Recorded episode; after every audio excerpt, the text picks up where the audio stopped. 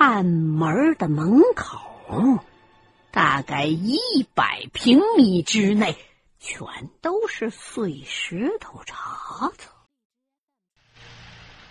门框的两侧，则全是参差不齐的碎边儿，明显是修建的时候被堵上，而后世又被人给炸开的。暗门里头是个通道，和当初巴山藏宝洞的那个密室。差不多，看通道两旁墙壁上的痕迹，应该是从岩石上硬凿出来的。通道往里，大概五六米深的地方，仿佛是。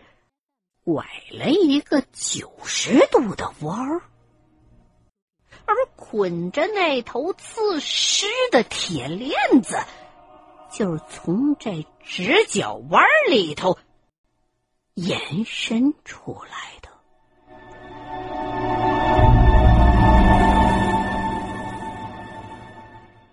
的。这下。铁链子的另外一头被捆着的那个自尸已经被大手流和艾尔逊摁了个结结实实。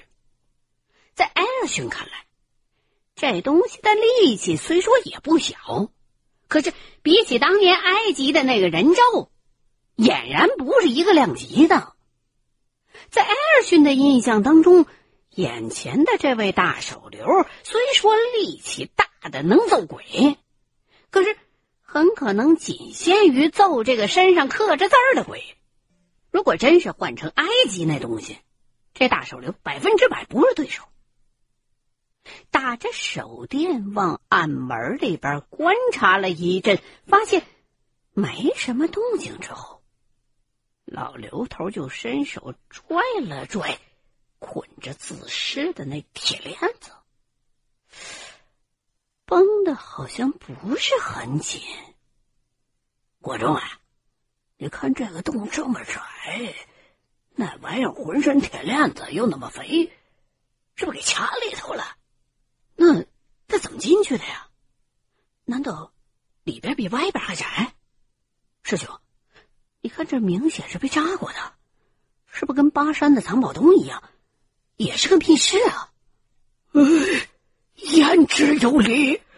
听张国忠这么一说，老刘头恍然大悟，顿时俩眼放光，举着手电就要进暗门。师兄，你先别激动。张国忠真恨不得抽自己俩大耳刮子。你说，一时之间太投入了，竟然忘了老刘头那要宝贝不要命的习惯了。这时候用巴山藏宝洞那个专门藏干货的密室举例子。这不是诱导人家老同志犯错误呢吗？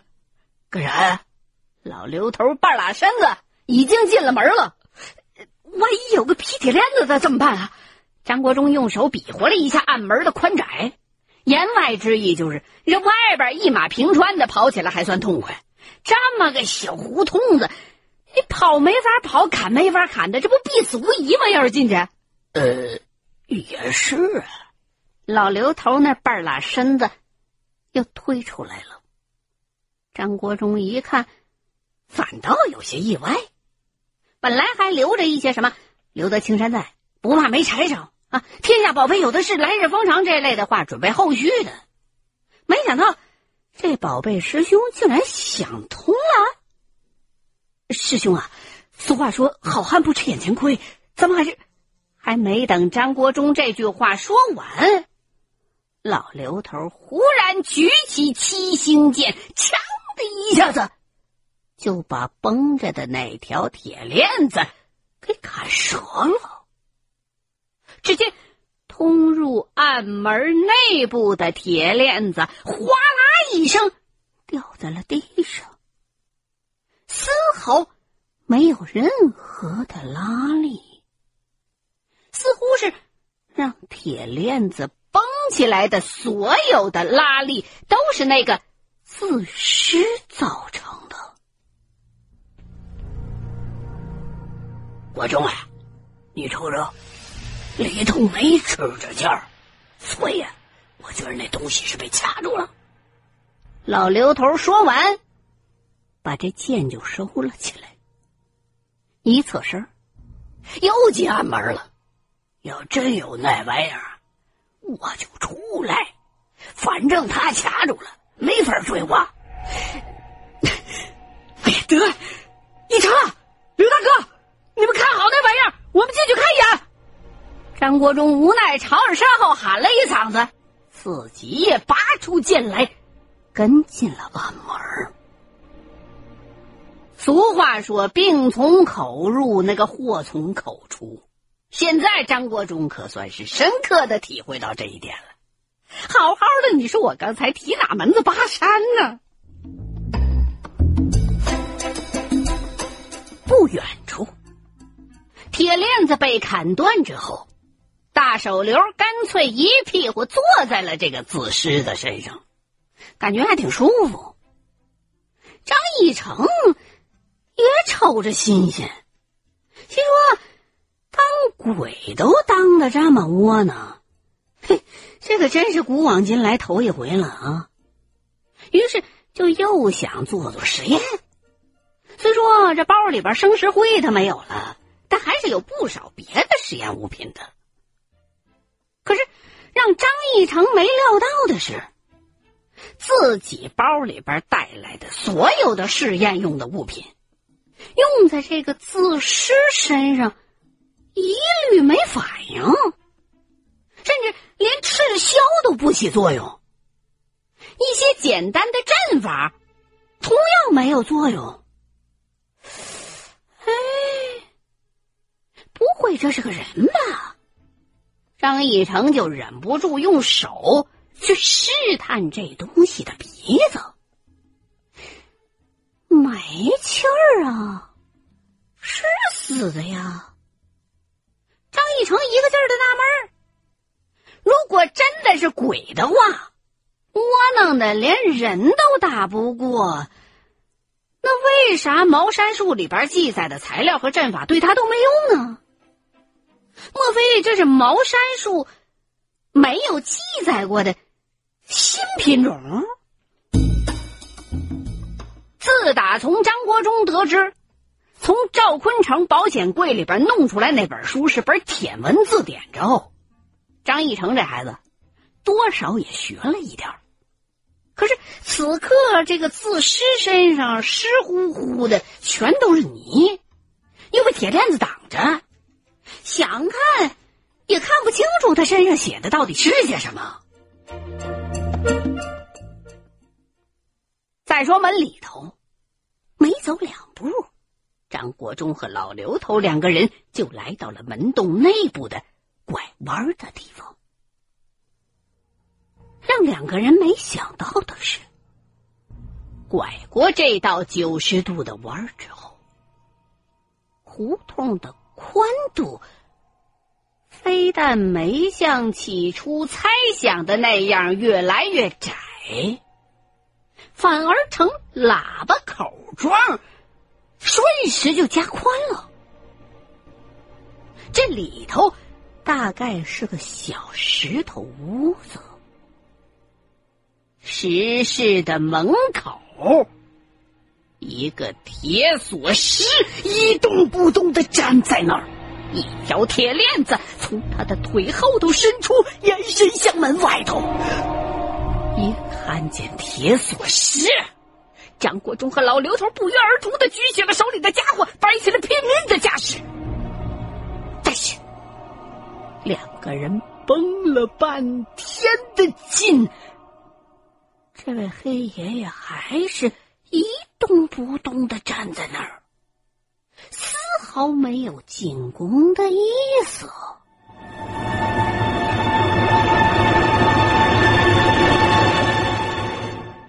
师兄你说这东西会不会死啊？张国忠小心翼翼的往前走了两步，用剑捅了捅铁锁师的胸口。这感觉坚如磐石，好像是雕像一样。这应该是最开始我用手指头捅过的那个，追着那个身上有字的玩意儿进来的。一看张国忠用剑捅都没事，老刘头也放松了不少。看来这个屋子有古怪呀！屋子有古怪。张国忠小心的走到铁锁石跟前，四处看了看。只见铁锁师站立的地方，两边的石壁上似乎有两片刻纹。这什么东西？张国忠用手擦了擦石壁的表面，发现这刻纹明显是近代刻上去的。纹路的凹槽里头黑乎乎的，仿佛还刷过油漆一类的东西。师兄，你看这个，这干啥的？与此同时，老刘头也发现了刻纹。这刻纹大概是个圆形，里边乱七八糟的，什么东西看不太清。两边石壁的刻纹好像差不多，但却是左右相反的，就好像是人照镜子一样。莫非让这玩意儿一动不动的，就这东西？我进去看看。张国忠从铁锁师的旁边一侧身，就进了石屋。只见这个石屋大概有三十平方米，高度最多有两米。周围的墙面上刻满了壁画、文字一类的东西。因为刻的太乱，一时之间也看不清楚到底是什么。石室的一角放着一张石头床，和外边的那种放血用的行床不一样。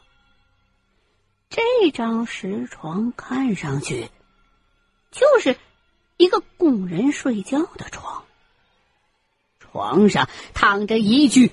一丝不挂的干尸，床边似乎有一堆乱土和一块躺倒在地上的小石碑，石碑旁边好像有个黑窟窿，因为视角的问题看不大清。床上好像有个死鬼。张国忠小心的走到石床跟前，发现这具干尸和以前见过的明显不一样。虽说石床不是那种阉割床，可是这具干尸却是劈着腿躺在床上的。让张国忠大为不解的是，从干尸的身体特征看，那东西好像并没有被割掉，屁股的部位好像有损伤过。床边的地面并没有像其他地方一样铺设了石砖，而是红彤彤的一片土地。尤其是倒地的石碑旁边的那块地面，明显有被人挖过的痕迹。可能因为时间比较长了，地面已经深深的塌了下去。刚才看到的那个黑窟窿，就是这片塌陷的地面。弯腰一看，张国忠又是一愣，只见石床下塞着一大堆的铁链子。莫非这就是配铁链子的那玩意儿的真实的模样？老刘头看着被张国忠从床底下拽出来的一大堆铁链甲，不由得也跟着蹲下了身子，仔细的观察起了床上的这具干尸。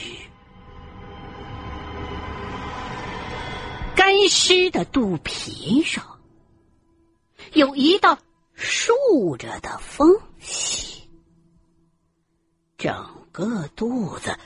瘪瘪的，不知道是不是被开过膛。师兄，你说这个铁锁师是先前那批人弄死的，还是古代被弄死放在这儿的？看样子应该是古代。说，老刘头用七星剑插进了干尸肚皮上的裂缝，轻轻的一敲，只见。干尸的腹腔内空空如也，仿佛没什么内脏。在咱们之前进来的那伙人，要是真有本事把这玩意儿给弄死，干嘛还留那首绝命诗啊？可是师兄，你看这，说着，张国忠哗啦一下子翻开了地上的链甲，只见链甲上有一道。整齐的割痕，少说有一米多长，几乎把这链甲给割成了两半儿。师兄，这道口子的切面很齐的，像是用电锯割的。电锯？老刘头也伸手捞起了这片链甲，一看可不是吗？被切断铁链的截面上带有明显的摩擦的痕迹，像是用电砂轮打的。哎呀，怪了！他们既然有本事把这东西都解剖了，为啥还留那首绝命诗啊？老刘头一屁股坐在了石床上，眉头紧锁。哼，有可能是除了他们，还有人进来过吧？说着，张国忠搬起了倒在地上的小石碑，发现石碑上刻了几个小篆体的古文：“秦德于斯，四海昌平。”张长教，你们怎么样了？这时候，门口传来了秦葛的声音。我们这儿没事儿，秦先生，你可以进来看看，没有危险。这话正中秦葛下怀，虽说也被门口一动不动的那铁锁师给吓了一跳，但秦葛还是壮着胆子走进了石室。这是谁呀？秦葛对床上的这具干尸也挺感兴趣，应该是锁链子下面的东西。说着，张国忠指了指地上的锁链。这些锁链好像是被现代化的工具切断的，所以我怀疑，在咱们之前进来的那伙人跑到这里之后，无意当中发现了这个密室，而门口的奇怪的符咒又能制住这些铁锁师，所以他们在这儿把尸体解剖了，然后又离开了。在这里解剖尸体，那他们留的绝命诗，还有里面的升天，是怎么回事啊？呃。很有可能是他们本来以为没有希望了，而到这里又发现还有希望了吧？说实话，张国忠也觉得这么解释有点牵强，但此时此刻似乎找不着更合理的解释了。呀。但愿如此。秦葛蹲下身子，从干尸的身上掰下了一片肉皮儿下来，揣进了自己的口袋。回去做一下 DNA 检测，可能会找到一些线索。DNA 那能检测出啥来？也许是现代人呢。你们怎么能确定这个人不是在外面写诗想升天的那个？抬杠呢你！啊这可是干事，外头写诗的才来过几年呢。就算是死了，也不能是干尸啊！切，我说你这人怎么没脑子？啊？这里空气潮湿，并不具备干尸形成的条件。万一升天之后，就只剩下干尸呢？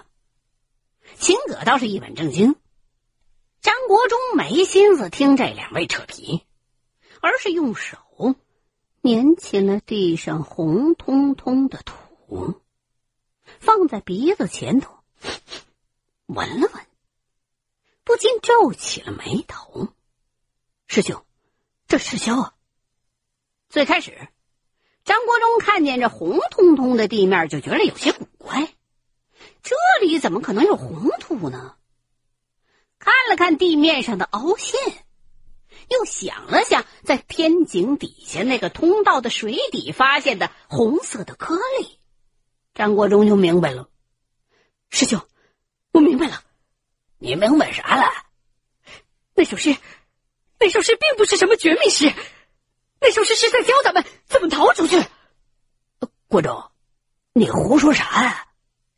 你们看，张国忠从口袋里掏了一串钥匙出来，在红土地上把那首所谓的绝命诗又写了一遍，但是没点标点符号。原文是。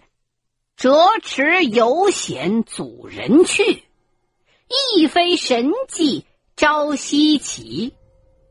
肉身虽留三寸气，初见月小便魂移。碧玉待到赤血洗，清渠水畔有红泥。掘墓三尺本无意，升天有道。自然理。你们看，表面上看这是一首绝命诗，但是如果这样断开呢？说完，张国忠就开始用逗号、句号在诗里边做出间隔。张国忠重新点了句逗之后，短文就变成了这个样子：折尺有险阻。人去亦非神迹，朝夕其肉身，虽留三寸气，初见月小，便魂移碧玉。待到赤血洗清渠，水畔有红泥，掘墓三尺，本无意升天，有道自然离。看来这首诗不但在告诉咱们怎么逃跑，更写明了他们逃跑的经历。看来要想出去的话，要用青龙赤血阵。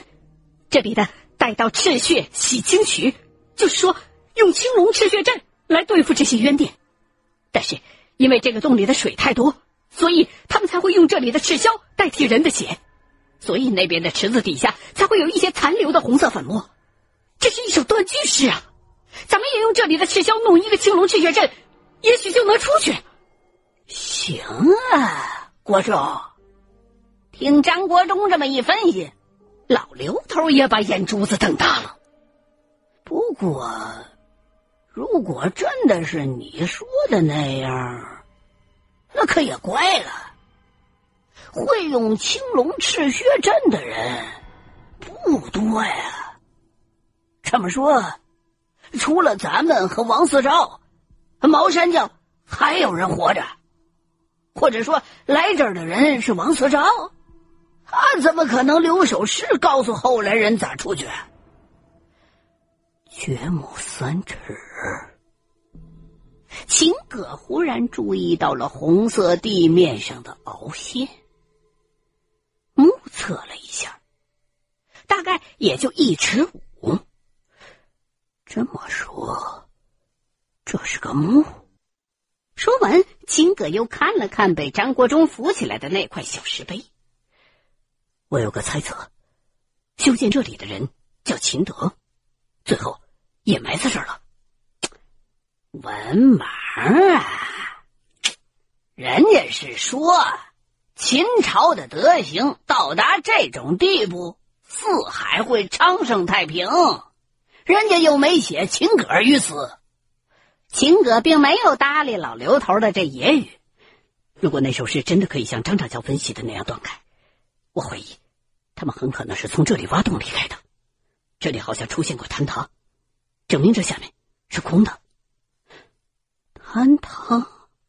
张国荣下意识的用脚踩了踩那块凹陷下去的红土地面，好像挺硬的呀。呃，秦先生，您可能多虑了。咱们应该先分析一下这首诗。我觉得这首诗里边可能还隐藏着什么别的秘密。爸，你们干嘛呢？